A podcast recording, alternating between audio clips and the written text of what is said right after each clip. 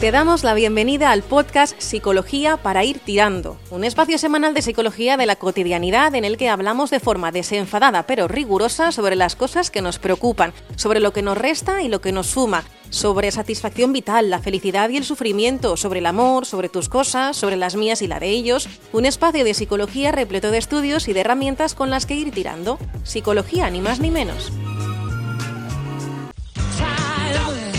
Hay que decir que esta sintonía, mira, no puede ser más oportuna para hablar de psicología, porque está considerada la mejor canción que ha habido en la historia de la música para levantar el ánimo. Te la pones y es verdad que ya, te da otra, otra vidilla, ¿eh? Así que mira, es, es, perfecta para anunciar una semana más la presencia en este programa de nuestro psicólogo Nacho Coller. Hola Nacho, ¿qué tal? ¿Cómo estás? Buenas, pues animado, ya estaba. Me he venido arriba. Es verdad, es, verdad que es, es, un temazo, ¿eh? Este Don't Stop Me Now, ¿eh? Sí, esto es, es un temazo. U2, qué buenos son. U2, muy bien, muy bien. Te veo muy puesto, muy bien, te das quit, muy bien. Bueno, bueno, oye Nacho, eh, hoy vamos a hablar eh, de tu libro, ¿no? Porque tenemos, tenemos un libro ya que está ya a punto de, salir del horno, ¿verdad? Sí, Carles, eh, voy a hacer una umbralada. este Sale este jueves, este día 18 de febrero, sale mi nuevo libro que se llama Vivir nunca falla, cómo pensar sin dejar de vivir un libro de psicología divulgativa para que, bueno, pues para que pasemos un buen rato y que podamos aprender algunas cosas. Fantástico. Un libro en el que supongo, porque bueno, aquí ya te tenemos como colaborador decía ya mucho tiempo, en el que has recogido, ¿no? Algunas de, las eh, cosas que nos vas contando aquí eh, semanalmente eh, que nos pueden ayudar, ¿no? A tener digamos, eh, bueno, presente la, la, psicología a la hora de tomar, de, vivir, vaya, de, de, nuestro, de nuestro día a día y de entender cómo funciona esto que tenemos aquí en la parte alta de, nuestro cuerpo, que a veces nos juega una mala pasada, ¿no?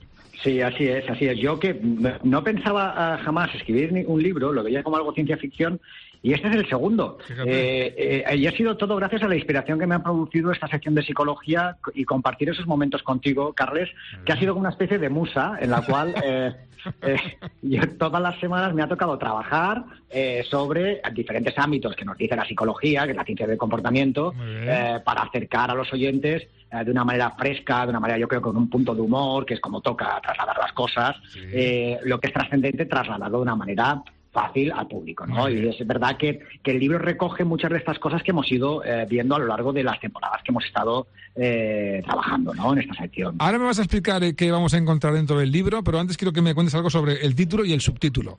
Vivir nunca falla. Y es verdad que yo aquí te he escuchado más de, una ocasión, hablando del subtítulo, que es cómo pensar sin dejar de vivir, que tú dices que pensar está sobrevalorado. Es decir, que nos comemos el tarro más de la cuenta, ¿no? Sí, sí, sí. Yo hay una frase que a mí me gusta mucho: menos mente y más vida. Eh, que me hubiera gustado como título, pero ya estaba pillado eso. vale, vale, muy bien. pero es verdad, le damos mucho valor, como lo pensamos nosotros, como al pensamiento, gracias al pensamiento es verdad que las personas, la sociedad ha avanzado y el pensamiento, el, hombre, eh, nos hemos convertido en lo que somos, ¿no? Para lo bueno y para lo malo, ¿no? Y es verdad que cualquier pensamiento que tenemos, pues le damos valor. Y sin embargo, muchas de las cosas que pensamos no tienen valor, al igual que también muchas de las cosas que sentimos tampoco tienen valor, ¿no? Entonces, hay que darle más valor y darle mayor foco atencional a aquellas cosas o aquellos pensamientos que nos animan a cambiar la realidad, que nos animan a cambiar el entorno, y aquellos pensamientos que van más asociados con la introspección, de darle vueltas y demás, de lo divino y de lo humano, pues a lo mejor sobre nuestras cosas tal vez no hay que hacerle tanto caso, ¿no? Porque es lo que nos atasca y lo que eh, siempre caemos en los mismos errores, ¿no? En las mismas historias.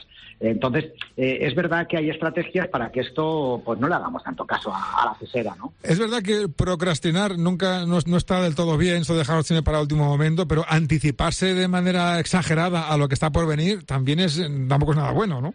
No, no, pero es que esto es muy humano. Eh, todos lo hacemos. Eh, lo que se trata es que al menos seamos conscientes de cómo lo hacemos, cuándo lo hacemos, que consigamos conocer en cierta manera esas reglas que hay ahí y que evidentemente eh, aprendamos a funcionar o reaprendamos a funcionar de otra manera, ¿no? Hay personas que viven continuamente en el futuro, están en, en, Islandia, ¿no? Ese, ese país... ¿En, qué, y Isilandia, ¿eh? ese país que es el Easy, el futuro. Eh, Easy, Isilandia, Easy, ah, es verdad, es verdad. Y si me llega tarde, y si me sale mal. es verdad. Y si me deja. ¿eh? ¿Cuánta angustia genera los Easy? Eh? Yo soy de esos, ¿eh? Yo estoy, yo estoy en un permanente Easy y si me estoy pues en un ay, así no, no se puede vivir, es un, es un rollo, ¿no?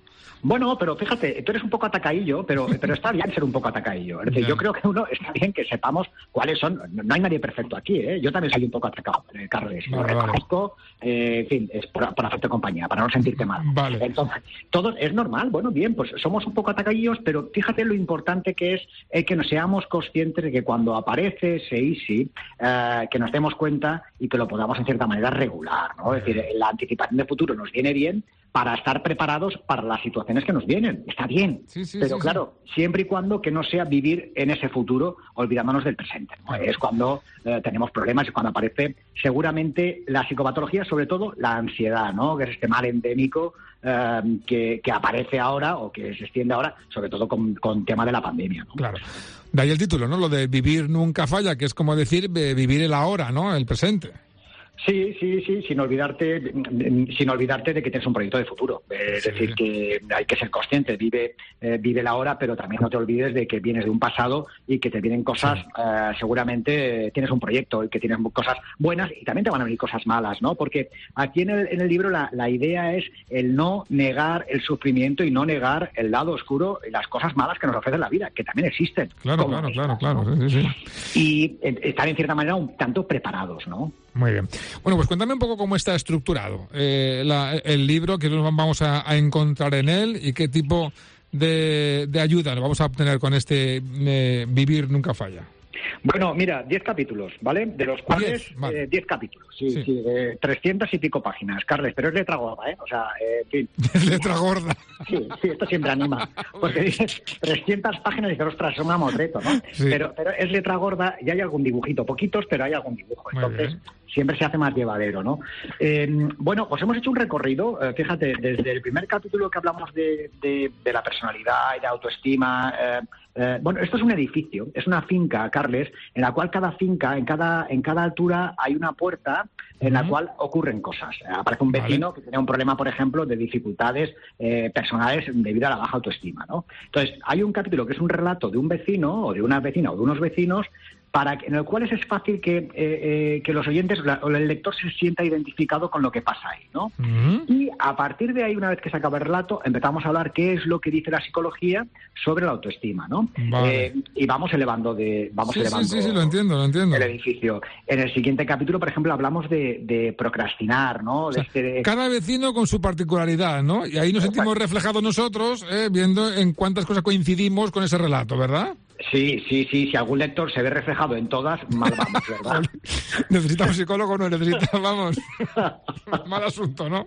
Mal asunto, sí, sí. Pero bueno, sí que es fácil que todos, en algún momento dado, nos podamos sentir identificados. Lo he dicho un poco en broma, pero es verdad que todos a lo largo de la vida o podemos, o hemos tenido, o vamos a tener algún problema de dificultad de la autoestima. O procrastinar, ¿no? O otro capítulo que sería hablar de la toma de decisiones, ¿no? De la psicología del arrepentimiento, de cómo cómo cambiamos de parecer y de manera de funcionar dependiendo en qué situaciones estamos, que no siempre somos los mismos, ¿no? Claro, ¿no? Y también la gente que te rodea, que te influye en menor o en peor medida.